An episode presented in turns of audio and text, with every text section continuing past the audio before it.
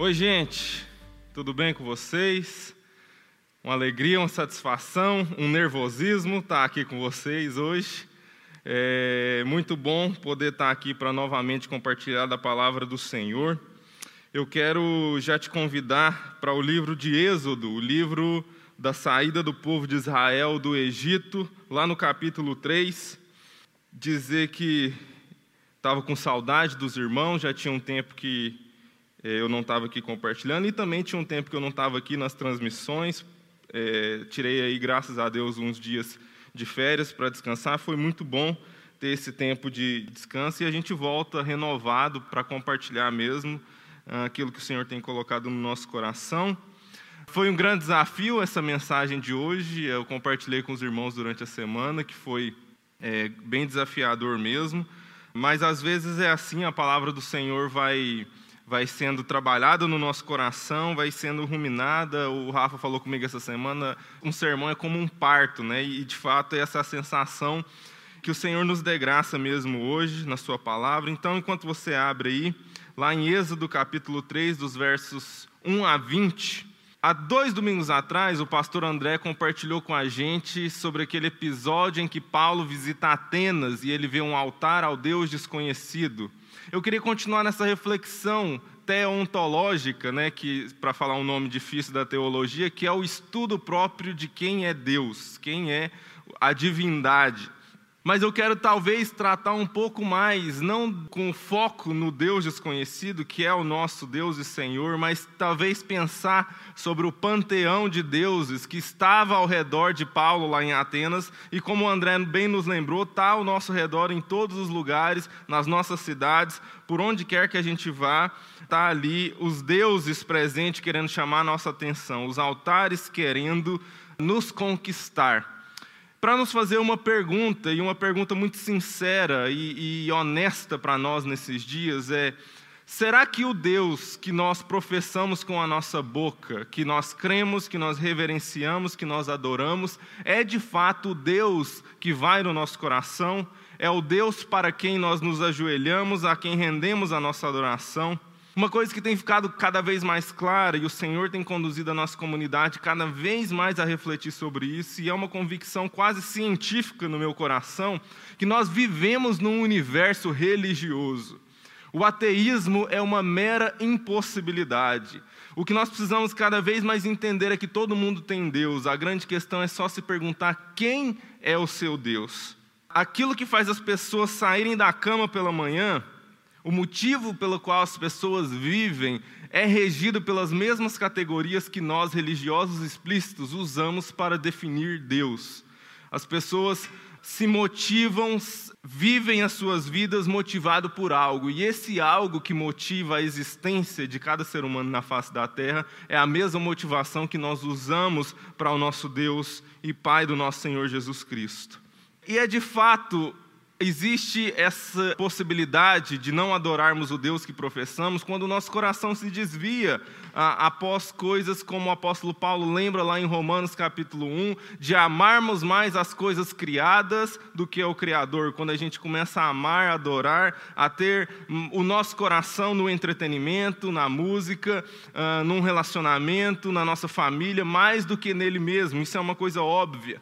Mas às vezes há um tipo mais sutil de idolatria quando nós tomamos a imagem amorfa desse Deus que é indefinível, indescritível, invisível, e moldamos para nós mesmos um pequeno ídolo, segundo a nossa imagem, segundo a nossa semelhança, que supra as nossas carências próprias, e não uma ideia do Deus que é todo-poderoso sobre todas as coisas.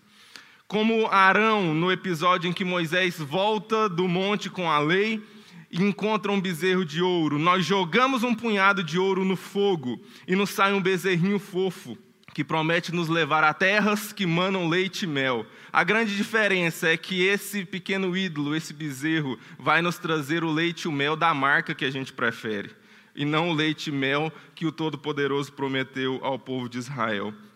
Mas, meus queridos, nesse tempo de pandemia em que nós estamos de fato reavaliando as nossas vidas, o que é importante, o que é necessário, o que é essencial na nossa existência, o que nós precisamos e o que não precisamos, no meu coração ficou se perguntando qual é a principal pergunta, o que é o mais importante de todas as coisas, qual é o assunto sobre todos os assuntos sobre o qual o nosso coração deveria se debruçar nesse tempo, um tempo em que temos condição de nos aprofundar mais muito do que eu vou conversar com vocês aqui hoje está nesse livro, não sei se dá para ver aí, vou colocar de cá.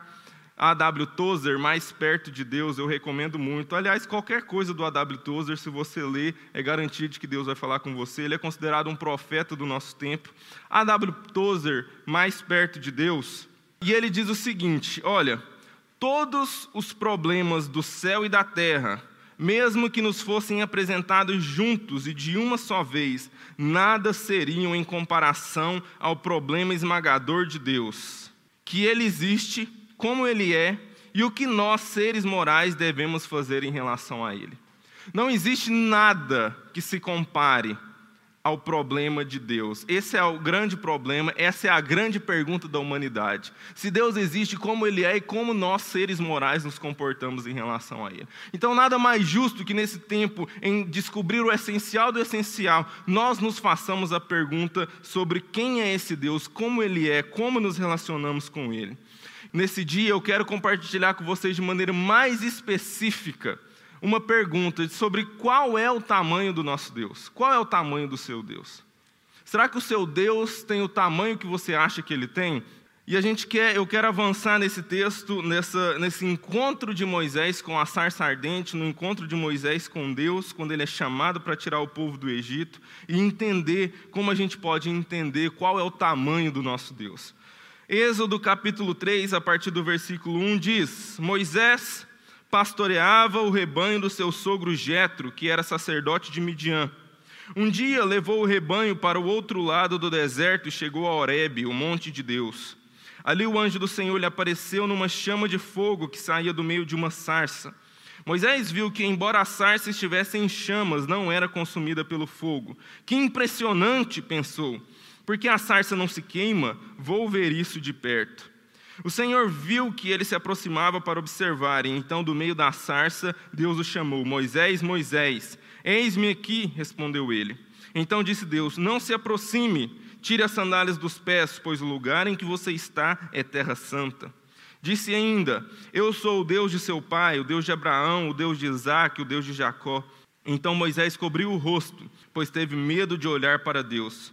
Disse o Senhor: De fato, tenho visto a opressão do meu povo no Egito, tenho escutado o seu clamor por causa dos seus feitores, e sei quanto eles estão sofrendo. Por isso, desci para livrá-los das mãos dos egípcios e tirá-los daqui para uma terra boa e vasta, onde manam leite e mel, a terra dos cananeus, dos ititas, dos amorreus, dos ferezeus, dos heveus e dos jebuseus.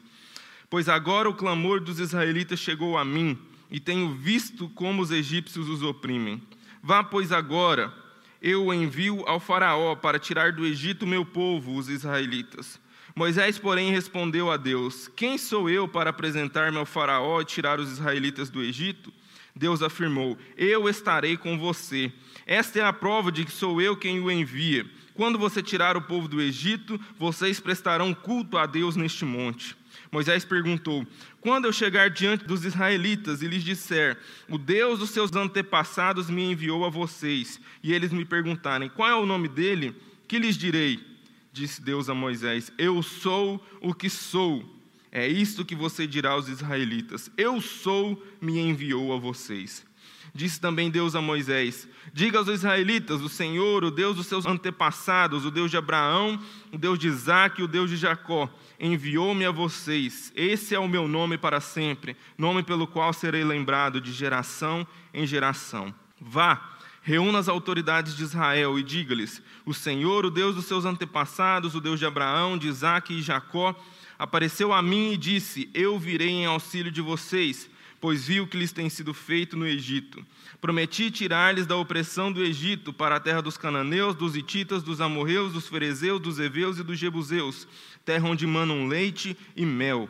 As autoridades de Israel o atenderão, Depois você irá com elas ao rei do Egito e lhe dirá: O Senhor, o Deus dos Hebreus, veio ao nosso encontro. Agora, deixa-nos fazer uma caminhada de três dias adentrando o deserto para oferecermos sacrifício ao Senhor nosso Deus. Eu sei que o rei do Egito não os deixará sair, a não ser que uma mão poderosa, uma poderosa mão o force. Por isso, estenderei a minha mão e ferirei os egípcios com todas as maravilhas que realizarei no meio deles. Depois disso, ele os deixará sair. Vamos orar ao Senhor, Deus poderoso, Senhor sobre as, sobre as nações, Rei do universo. A Ti colocamos, diante de Ti colocamos a nossa vida e o nosso coração nesse dia, pedindo que o Teu Espírito Santo nos leve a toda a verdade, ministra o nosso coração Derrame sobre as nossas mentes e corações o discernimento espiritual para discernirmos as coisas espirituais. Derrama sua graça sobre nós, Senhor, e nos, nos encontra na tua palavra, nos faz-nos nos encontrar em ti, Senhor. Revela-te a ti mesmo, ó Deus, aos nossos corações. É a nossa oração hoje, em nome de Jesus.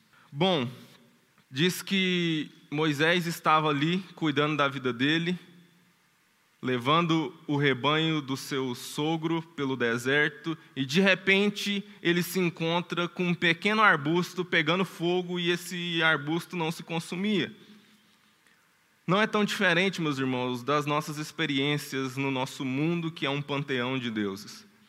Nós estamos ali cuidando da nossa vida, levando o rebanho da nossa existência pela vida, pelos desertos e pelas campinas da nossa existência e de repente se nos apresenta uma sarça ardente fantástica, um arbusto pegando fogo. E nós, ao exemplo de Moisés, olhamos para aquilo e fala: que impressionante, eu vou ver mais de perto.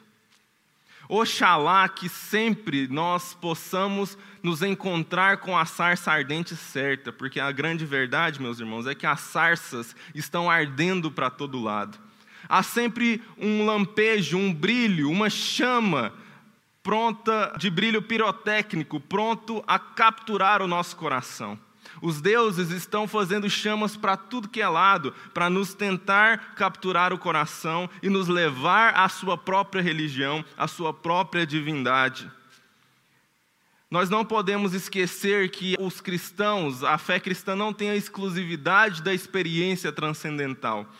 Há pouco tempo eu participei de uma live lá no meu trabalho, para quem não sabe, eu trabalho na editora do Instituto Federal de Goiás, e eu participei lá de uma live sobre essa questão do racismo, e, e, e lá tem um trabalho com comunidades negras.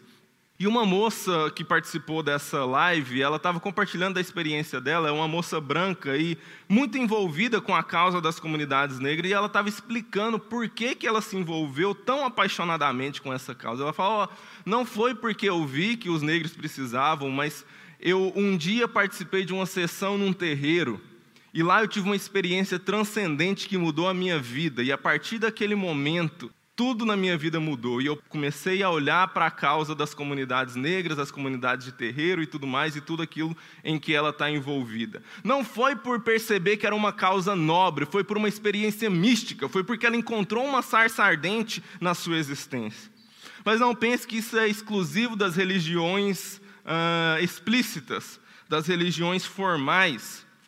Ou quem não conhece um adolescente desavisado, caminhando pela vida, levando os rebanhos da sua existência pelas terras sagradas de Instagram, e de repente faz um post inocente, sem nenhuma pretensão, e de repente se depara com a sarça ardente do primeiro like. Ah, que delícia, que maravilha. Que experiência transcendental. E aí vem o segundo, e aí vem o terceiro, e aí quando alguém comenta, ele fala em línguas, meus irmãos. Porque a experiência religiosa, a experiência transcendental, as sarças ardentes que se colocam à nossa frente estão por todo lado. O que nós precisamos saber é discernir qual é o arbusto correto, qual é a sarça certa que está queimando, pois os solos sagrados das religiões estão a todo momento tentando capturar os nossos corações. Experimente fazer essa leitura com tudo que nos atrai o nosso o coração e você vai perceber que ali há um Deus querendo a nossa atenção. Mas quando Moisés se aproxima para observar, depois de achar tudo aquilo impressionante, o versículo 4 diz: O Senhor viu que ele se aproximava para observar, então do meio da sarça Deus o chamou: Moisés, Moisés. E aqui a coisa começa a ficar interessante. Não era um mero truque de mágica, não era simplesmente um brilho pirotécnico. De repente, alguém falou com ele do meio daquela sarça ardente. Ah, meus irmãos, quem nos dera fosse apenas um arbusto, quem nos dera fosse uma mera luzinha para nos chamar a atenção. Mas o Deus verdadeiro, meus irmãos, e essa é uma distinção muito importante, ele usa a sarça apenas para chamar a nossa atenção. As experiências sensoriais que nós temos e, e precisamos ter, elas consolidam a nossa fé, mas elas Deus as usa como meras forma de chamar a nossa atenção para aquilo que de fato é o importante, que é Ele falar com a gente, que é ouvirmos a Sua voz e atentarmos ao que Ele tem a dizer, a ouvirmos a Sua vontade. Mas parece que Deus não entendeu muito bem essa equação, porque nós gostaríamos que Deus fosse igual ao restante dos outros deuses, nós gostaríamos que Deus fosse um mero like que nos estimulasse, deixasse a nossa, o nosso ego bem trabalhado, mas que não nos demandasse nada além disso. Pois quando Deus fala com a gente, Ele tem algo a nos dizer e nós vamos ter que parar para escutar. E a maioria das vezes a gente só quer a experiência sensorial da sarça ardendo na nossa frente, de nos deslumbrarmos com, aquele, com aquela coisa fantástica e não ter nenhuma implicação interior no meu coração a respeito disso. Mas há um lampejo de esperança para Moisés naquele momento, como há lampejos de esperança quando há o próximo passo.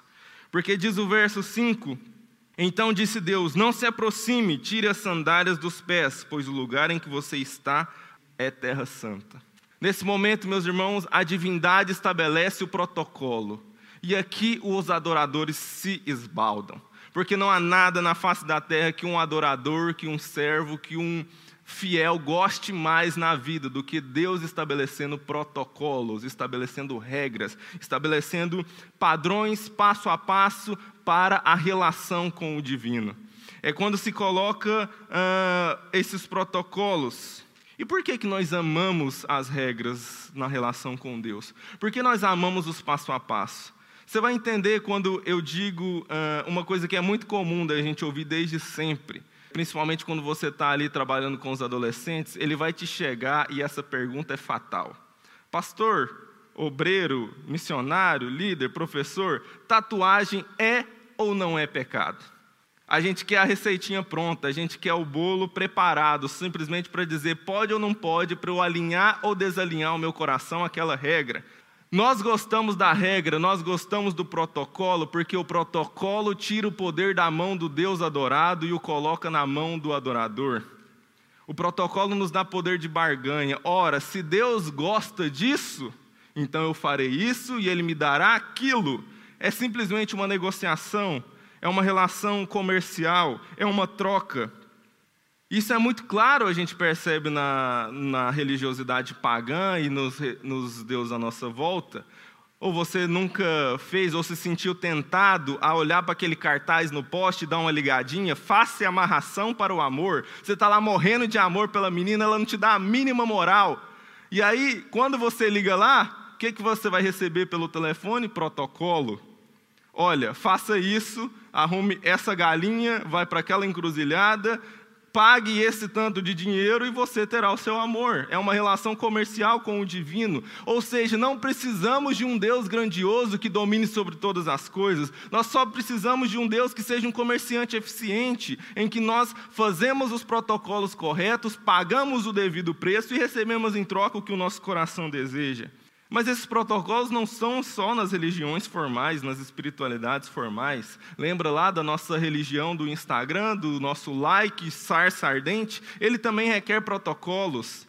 Porque aquele que é adorador do Deus like, do Deus comentário, do Deus Instagram, precisa de um instrumento básico. Primeiro, ele precisa de um smartphone, quanto mais avançado esse smartphone. Esse é um protocolo exigido e básico para quem quiser. Mas esse smartphone não pode ficar sem energia, você tem que ter todo o tempo uma tomada à disposição, porque se chegar no 1%, o nosso coração começa a ficar e a ansiedade chega porque a bateria está acabando e eu não vou poder desfrutar mais da minha religião, eu não vou poder adorar o meu like. Vou ter que arrumar um power bank aqui correndo, vou ter que correr para colocar na tomada, vou ter que fazer o conteúdo certo, vou ter que tirar a foto correta, vou ter que fazer a pose correta, porque senão a minha adoração não vai chegar ao meu objetivo e o meu coração não será satisfeito da maneira como eu quero que ele seja satisfeito. Tem uma série de regras, uma série de normas que eu preciso seguir. Mas é óbvio que isso é coisa de pagão, isso é coisa de gente que está aí no mundo e está perdido. Cristão não faz esse tipo de coisa. Cristão não tem esse tipo de relação comercial com Deus. Infelizmente, eu gostaria que essa fosse a verdade. Eu quero, para a gente continuar, compartilhar com você um pequeno vídeo para alegrar o seu dia e a gente refletir um pouco sobre como nós nos relacionamos com o Deus e Pai de nosso Senhor Jesus Cristo. Pessoal, pode rodar o vídeo aí. Padre, tudo bem? É, queria fazer uma consulta eu fiz uma promessa de ficar um ano sem tomar refrigerante. Eu sei que é pro meu bem, mas eu fiz por causa do meu cachorro que estava doente. Mas eu estou começando a achar que agora, nesse momento de pandemia, tudo acontecendo, acho que é uma hora tão difícil para fazer essa promessa. Eu queria saber se tudo bem, se eu converso com Deus, ele me libera. É, é sério isso, padre.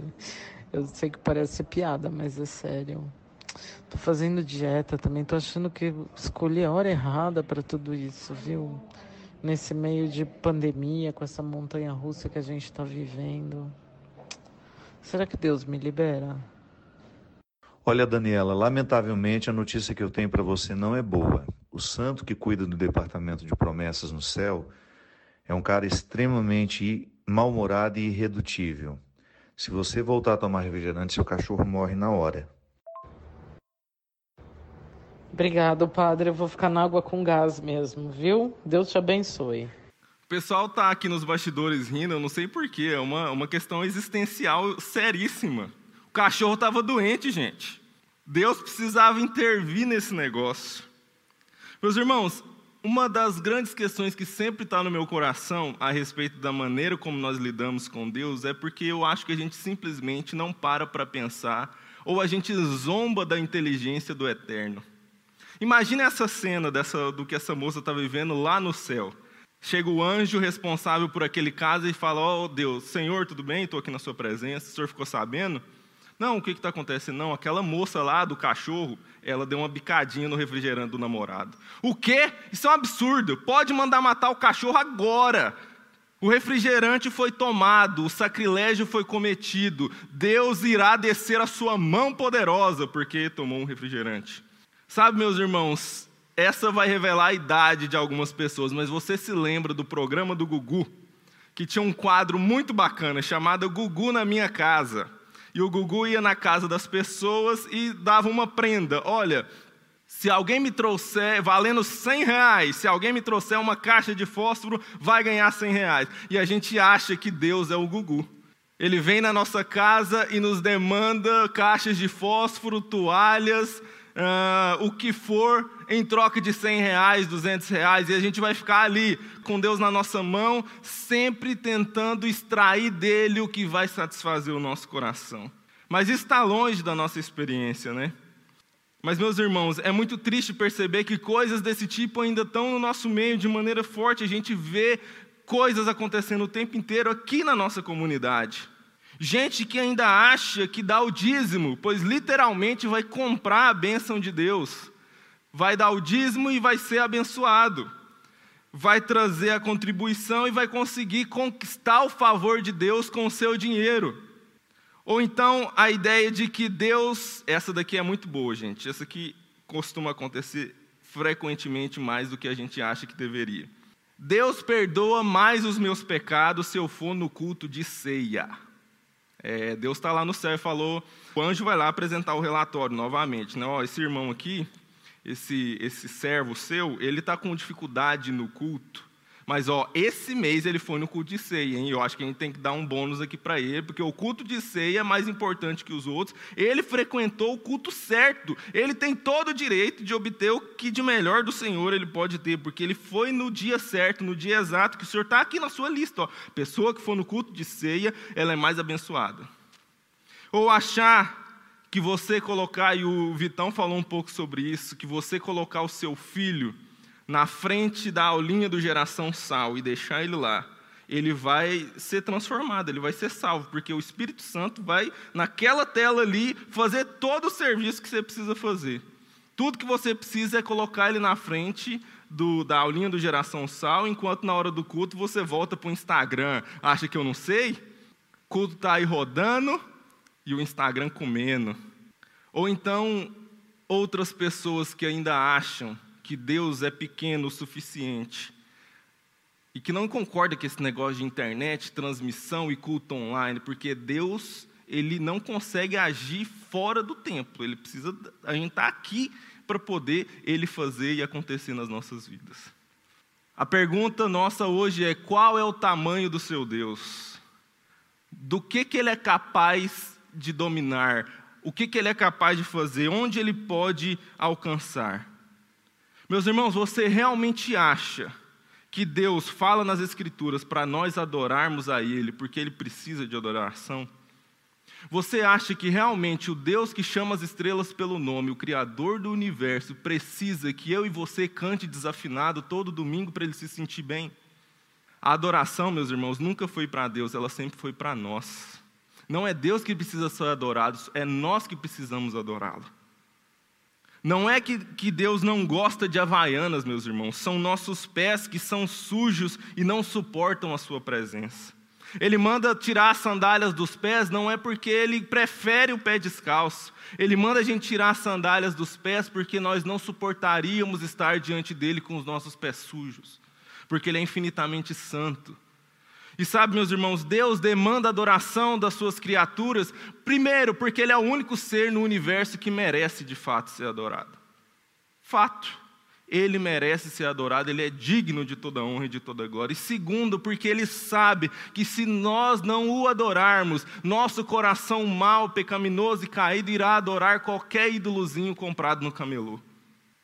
Ele conhece o nosso coração. E mais do que isso, lá em Efésios, o apóstolo Paulo vai gastar quase todo o primeiro capítulo para nos dizer uma coisa muito simples: que o Senhor nos criou para o louvor da Sua gloriosa graça, e nós só seremos felizes, plenamente satisfeitos e completamente é, felizes de fato se nós o adorarmos. Fomos criados para isso, fomos feitos para o louvor da Sua glória.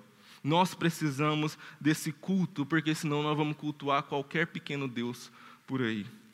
Avançando um pouco no texto, nessa história de Moisés, há um conflito com as emoções. E aqui, é, essa nossa primeira pergunta, relacionada à pergunta do tamanho do nosso Deus, é qual é o tamanho do nosso culto? E agora a gente vai perguntar qual é o tamanho das nossas emoções entendendo que todas essas coisas estão relacionadas. O tamanho do meu culto é equivalente ao tamanho do meu Deus, o tamanho das minhas emoções é o equivalente ao tamanho do meu Deus.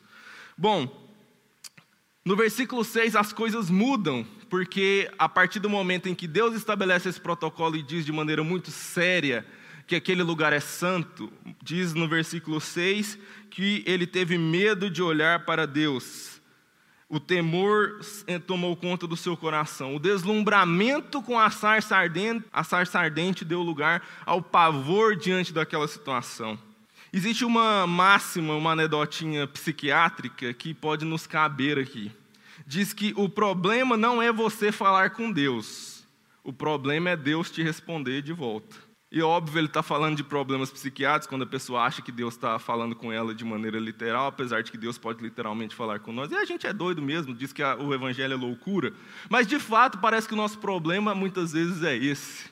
Como eu estava falando antes, se a sarça fosse lá quietinha e não falasse nada, estava muito melhor para nós, mas ela falou. E agora eu tenho demandas desse Deus que fala comigo. Ele tem coisas que ele quer me dizer, e pode ser que o que ele tenha a me dizer não é o que eu quero ouvir. Sabe, meus irmãos, a maior parte dos deuses falsos mantém as pessoas presas nesse ciclo eternamente da barganha. Ele não precisa falar, ele não precisa avançar para além da fase do deslumbramento, porque ele mantém as pessoas presas no ciclo da barganha. Eu cumpro o protocolo, recebo a recompensa. Eu cumpro o protocolo, recebo a recompensa. Muitas pessoas passam a vida presas nesse pequeno ciclo vicioso de idolatria. Mas o Deus e Pai de nosso Senhor Jesus Cristo, ele avança dos deslumbramentos. Não é simplesmente uma experiência sensorial Há uma relação construída naquele momento, há uma interlocução, e essa interlocução vai, no fim das contas, exigir de nós comprometimento total. E é esse comprometimento total que a maioria das vezes nós não estamos dispostos a fazer. É interessante porque esse Deus começa a falar com Moisés, mas ele não dá todas as informações. Nós, como Moisés, também foi, somos recrutados para uma missão, mas a maioria dos arquivos da missão é confidencial. Ele dá as informações para a missão, mas não dá todas as informações. E a gente começa a entrar naquela agonia, mas o Senhor começou a falar, agora começou, fala logo tudo de uma vez. É muito curioso, porque a gente está aqui no capítulo 3, versículo 6, e, e, Moisés vai gastar até pelo menos o capítulo 4, no versículo 13, tentando extrair informações de Deus a respeito daquela missão para a qual ele estava chamando. Não, mas Deus, me explica aqui direito, como é que é que o senhor vai fazer? Mas e se acontecer isso? Mas e se acontecer aquilo? Mas se eles me perguntarem isso, o que, que eu respondo? Ele vai tentando fazer Deus falar. Provavelmente Moisés preferiria um Deus menor, que apresentasse um plano de ação detalhado, com planilhas de análise de risco e um cronograma bem definido.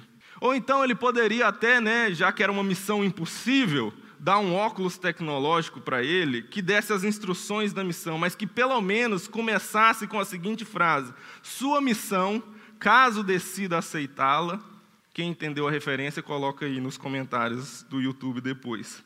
Mas a grande questão é que esse Deus, esse soberano, nos demanda algo que está no cerne de toda a experiência religiosa: fé.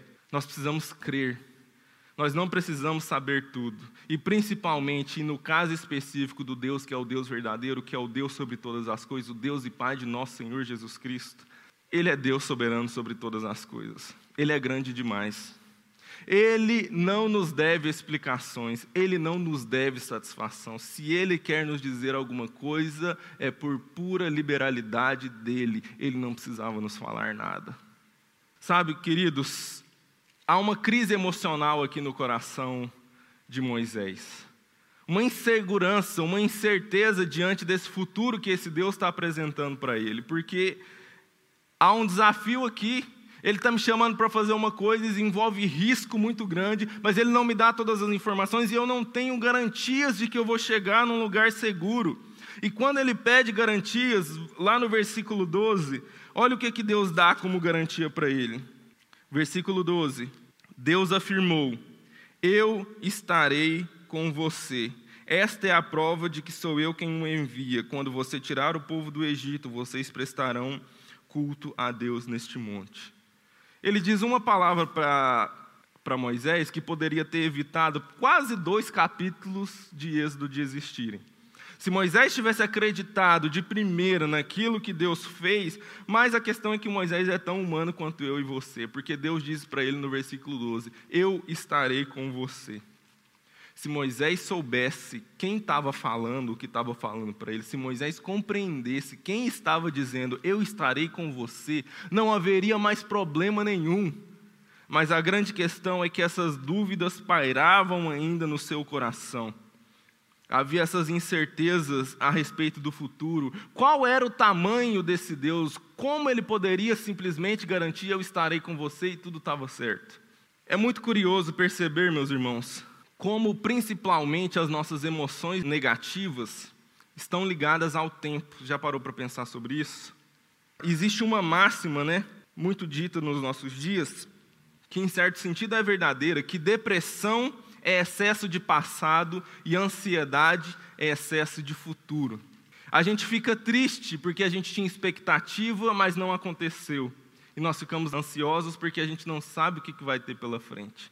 E as nossas emoções negativas giram em torno dessa nossa relação com o tempo, em como nós administramos e não temos garantias do tempo, e aí nós ficamos frustrados pelo que não foi e ficamos ansiosos pelo que virá. E é muito curiosa a maneira como Deus responde às ansiedades emocionais de Moisés, que nesse caso específico tinha a ver com o futuro. Quando ele pergunta, versículo 13, uh, ah, versículo 13, Moisés pergunta: Quando eu chegar diante dos israelitas e lhes disser, o Deus dos seus antepassados me enviou a vocês uma garantia do passado, mas que não poderia funcionar, e eles me perguntarem qual é o nome dele, que lhes direi? Disse Deus a Moisés: Eu sou o que sou. Você vai dizer para eles: Eu sou, me enviou. Deus resolve os problemas emocionais de Moisés relacionados ao passado, ao futuro dizendo para eles: Eu sou. Eu sou é presente. Meus irmãos, Deus simplesmente é de uma maneira muito inferior, simplesmente para a gente conseguir é, minimamente entender quem é esse ser soberano sobre todos os universos. Ele é um presente para sempre. Ele é um hoje eterno. E nesse hoje, não há nada que não esteja debaixo do controle das suas mãos. Deus é hoje para sempre. Isso é eu sou. Não houve ontem, nem haverá amanhã. Só há um hoje que jamais acaba. E nesse hoje, Ele controla tudo e sabe de tudo. E a nossa pergunta: qual é o tamanho das suas emoções? Perceba como nosso entendimento correto a respeito de quem é Deus nos dará emoções corretas, porque eu, se eu sei que o meu Deus é o eu sou, que não há ontem e não haverá amanhã, só há um hoje em que Ele controla tudo, eu não preciso pensar que o que foi para trás foi ruim, porque estava tudo nas mãos dele, e não preciso me preocupar com o que vem pela frente, porque eu sei que tudo já foi escrito e determinado quando nem um dia ainda existia. Tudo está no controle do eu sou. As minhas emoções podem se ajustar a essa temporalidade da eternidade. Não é que nós vamos morrer e um dia ir para o céu e viver o eterno. A eternidade começou no dia em que Deus disse: haja luz. Aliás, antes disso, mas na nossa parte, o dia em que Deus disse: façamos o homem a nossa imagem e semelhança. Nesse dia, para a humanidade, começou a eternidade. E nós podemos desfrutar dela em todos os momentos. Mas talvez a gente gostaria de um Deus menor, um Deus que pudesse nos garantir, porque é isso que está no nosso coração muitas vezes, que Ele pudesse nos falar com propriedade e certeza: olha, nessa situação aqui, eu vou estar com você. Mas naquela outra situação, dá seus pulos, meu querido, é você, te vira porque a gente acha que há coisas em que Deus vai nos ajudar e há coisas, não, é, é, comigo mesmo, eu tenho que pôr a mão aqui e resolver, porque se eu não pôr a mão, não resolve. Deus não sabe exatamente como é que lida com isso daqui. Eu já estou com experiência, já passei por isso, eu sei como é. Deus, você me dá uma licencinha aqui, porque na verdade a gente coloca de uma maneira abstrata que a gente quer confiar em Deus, quer que Deus nos ajude, mas no final das contas, quando a situação aparece para nós, a grande verdade é que nós gosta de dar nossos pulos a gente gosta de tentar controlar a situação. E na verdade, meus irmãos, a gente gosta da ilusão do controle. E aqui eu lembrei de outra referência. Fazia tempo que eu não trazia referências da cultura pop nas pregações, hoje eu estou meio é, inspirado. Não sei se você lembra do grande filme Matrix, tem muitas referências cristãs naquele filme, tem uma, uma ocasião lá do filme que é muito marcante. Tem um cara que ele decide trair o pessoal lá de Zion, a resistência que está tentando combater as máquinas. E ele decide fazer a regressão. Ele tinha desconectado da Matrix, visto o mundo real como ele é, e ele queria fazer um acordo com as máquinas para voltar para a Matrix e com isso trair as pessoas e tal, e para as máquinas atacar e matar, quem assistiu o filme lembra. E é muito interessante que ele está lá conversando com o avatar da máquina, lá com o representante da máquina, na hora da negociação, e comendo um bife. E ele põe esse bife na boca e fala: Eu sei que esse bife não é de verdade, mas ele é tão gostoso. Sabe, meus irmãos, a maioria das pessoas ainda prefere comer o bife falso da Matrix a viver na realidade das coisas como elas de fato são prefere a ilusão do controle. Porque deixa eu te contar, meu querido, você pode até achar que controla alguma coisa na sua vida, mas se Deus disser para você hoje pare de respirar, você simplesmente cai no chão. O ar que você respira não é seu, pertence a Ele. Nada na nossa existência é nosso, nada temos, nada vamos levar com a gente quando a gente for. Tudo e todas as coisas pertencem a esse soberano. Ou você prefere um deusinho menor, que te deixe controlar algumas coisas de vez em quando. Para terminar, nossa última parte aqui, vai começar agora uma parte em que Deus vai começar a dar algumas indicações, algumas explicações do que, que ele vai fazer lá no Egito, como que as coisas vão acontecer. E a pergunta final para nós é: até onde vai o domínio do seu Deus? O que, que ele controla e o que, que ele não controla? Esse Deus apresenta para Moisés um desafio dos deuses. É muito curioso, né? Porque naquela época não existia essa essa, a gente vai falar um pouco mais sobre isso, mas percepção moderna do meu Deus. Não existia meu Deus naquela época, existia o Deus do meu povo, existia o Deus da minha nação. E de fato, os deuses eram caracterizados pela nação. Quanto maior, quanto maior a qualidade da nação, quanto maior o poder daquela nação, maiores eram os deuses daquela nação. Quanto menor a qualidade daquela nação, quanto menor o tamanho, o poder daquela nação, menores eram os deuses daquela nação.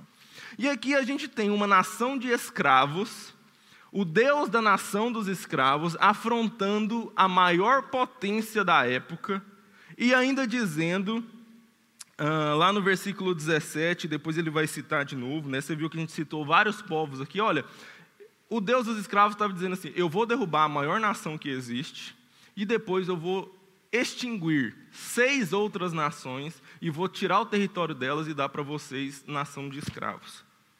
E Deus não apenas cumpre essa palavra desbancando todas essas nações, mas desbancando todos os seus deuses. Depois você pode aprofundar essa pesquisa, mas simplesmente se você jogar no Google, deuses do, do Egito e pragas do Egito, você vai perceber que todas as pragas que Deus depositou sobre o Egito, depois, lá na frente, nessa mesma história de Moisés, ela tem uma relação direta com alguma divindade egípcia. Ela é uma afronta direta a alguma forma de divindade dos deuses do Egito. Deus estava mostrando definitivamente não apenas que ele era o Deus de Israel, ele estava mostrando para a humanidade que ele era o Deus de toda a terra, que ele era o Senhor de todas as nações, que ele controla as nações, os seus reis e o que é o seu interesse. Meus irmãos, quais são os interesses geopolíticos do seu Deus? Como ele está lidando com a relação entre as nações no momento em que nós estamos vivendo? Sabe uma coisa muito engraçada que às vezes eu percebo no nosso país? É porque eu não sei, eu acho que é um relapso na nossa mente, e por um instante nós esquecemos que Brasil não é Israel. Nós nos esquecemos por um instante que nós somos gentios.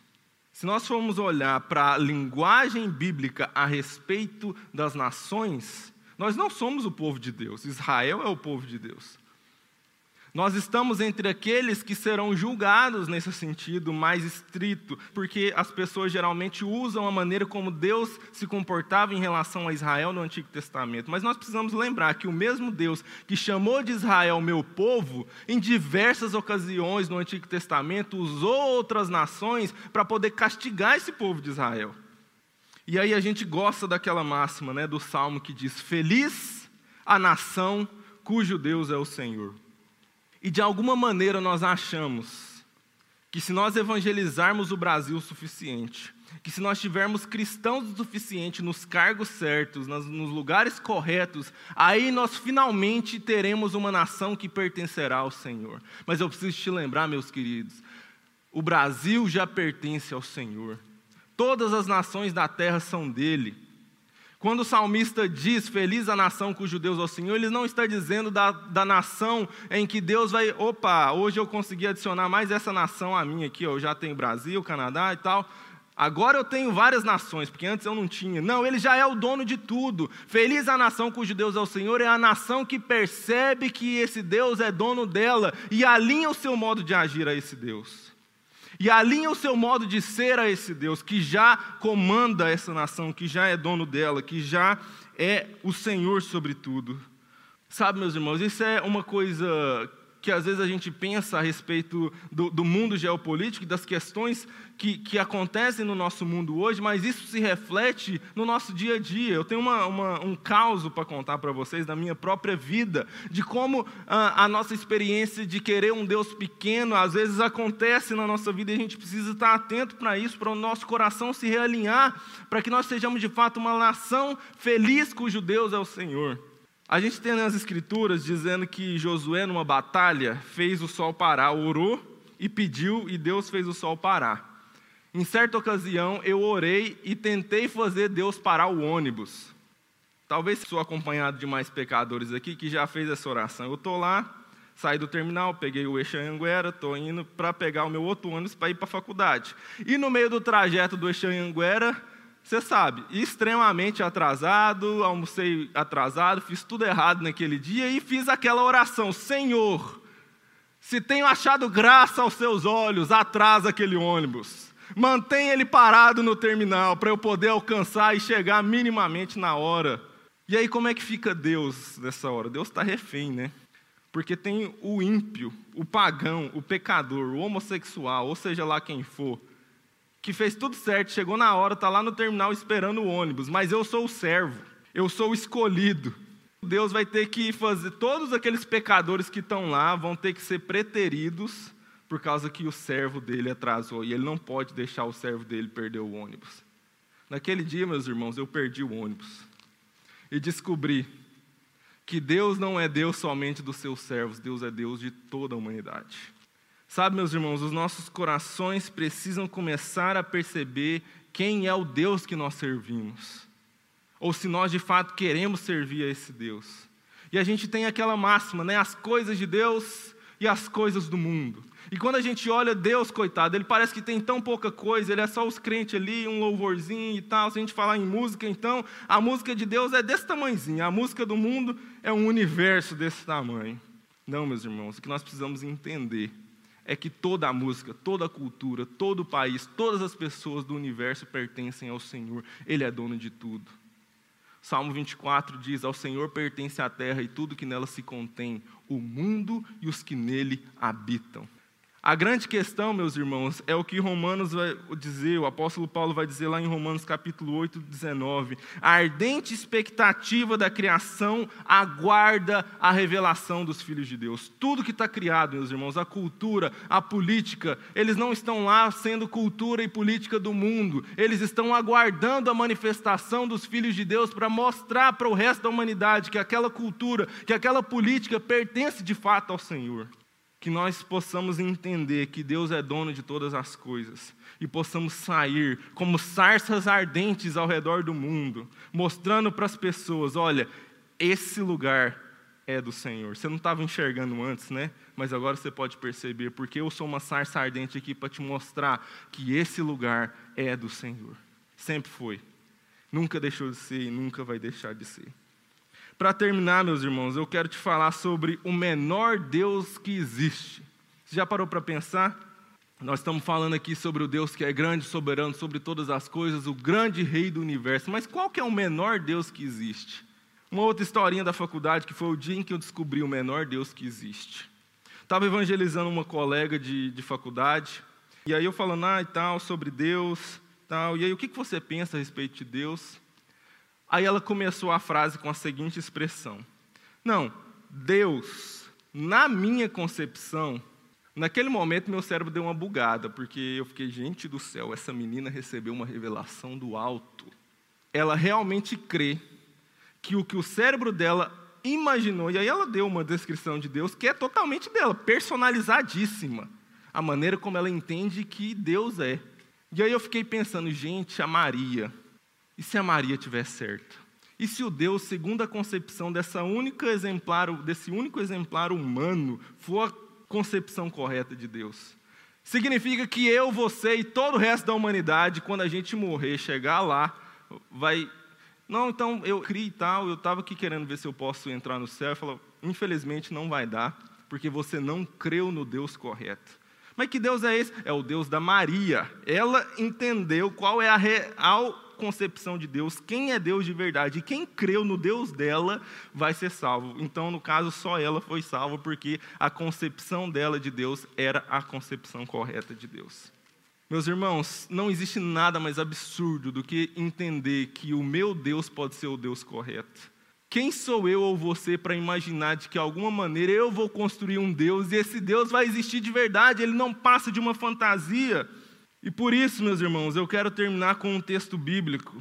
Se os irmãos já quiserem se preparar aqui, a gente vai cantar mais uma música no final.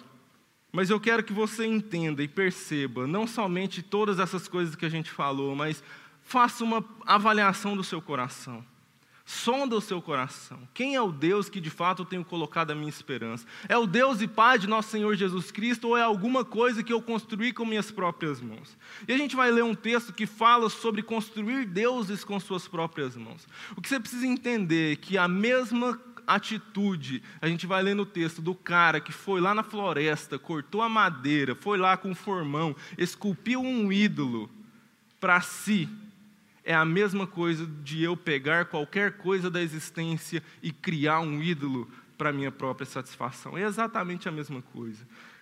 Jeremias capítulo 10, a partir do versículo 1 até o versículo 15, diz o seguinte: Ouça o que o Senhor diz a vocês, ó comunidade de Israel, assim diz o Senhor: não aprendam as práticas das nações, nem se assustem com os sinais no céu, embora as nações se assustem com eles. Os costumes religiosos das nações são inúteis. Corta-se uma árvore da floresta, um artesão a modela com seu formão, enfeitam-no com prata e ouro, prendendo tudo com martelo e pregos para que não balance. Como espantalho numa plantação de pepinos, os ídolos são incapazes de falar e têm que ser transportados porque não conseguem andar. Não tenham medo deles, pois não podem fazer bem, não podem fazer nem mal, nem mal, nem bem. Não há absolutamente ninguém comparável a ti, ó Senhor. Tu és grande, e grande é o poder do teu nome. Quem não te temerá, ó Rei das Nações? Esse temor te é devido entre todos os sábios das nações e entre todos os seus reinos, não há absolutamente ninguém comparável a ti. São todos insensatos e tolos, querem ser ensinados por ídolos inúteis. Os deuses deles não passam de madeira, prata batida é trazida de Tarsis e ouro de Ufaz. A obra do artesão e do ourives é vestida de azul e de vermelho. Tudo não passa de obra de hábeis artesãos. Mas o Senhor é o Deus verdadeiro. Ele é o Deus vivo, o Rei eterno. Quando ele se ira, a terra treme.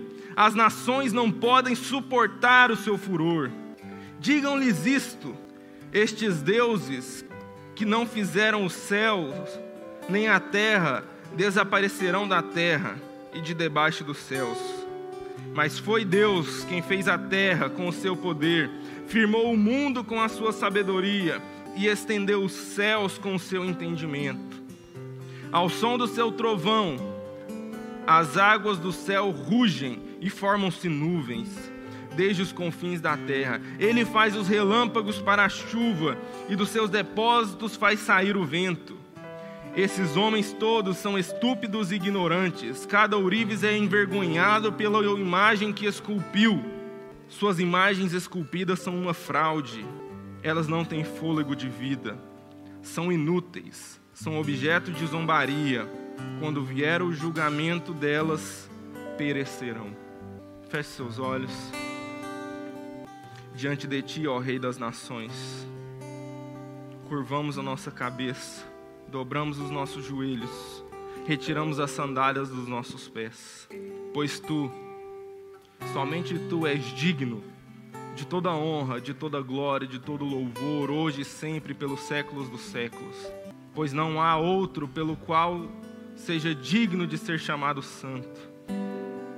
Senhor, nesse dia nós queremos confessar que cremos no Senhor confessar que os nossos corações a Ti pertencem e que nós estamos dispostos a confiar plenamente na Tua soberania. Estamos dispostos a entregar, ainda que não entendamos todas as coisas, pois o Senhor é infinito, a nos entregar a esse infinito, a colocar a nossa vida nas mãos do Eu Sou e a desfrutarmos eternamente do agora e do hoje que o Senhor tem para nós eternamente. Ah, Senhor, cativa os nossos corações e a nossa mente para compreendermos a realidade de todas as coisas, ó Deus, e não nos entregarmos a ídolos que não são nada, sejam eles quais forem, a falsos deuses que não passam de chamas que ardem em si mesmo, mas não há voz, não há relação, não há eternidade, Senhor. Atrai nossos corações para a eternidade nesse dia, Deus.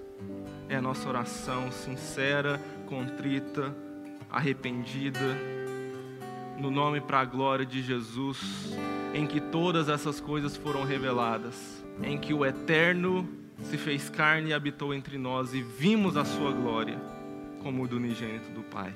Revela-te a nós, oramos em nome de Jesus.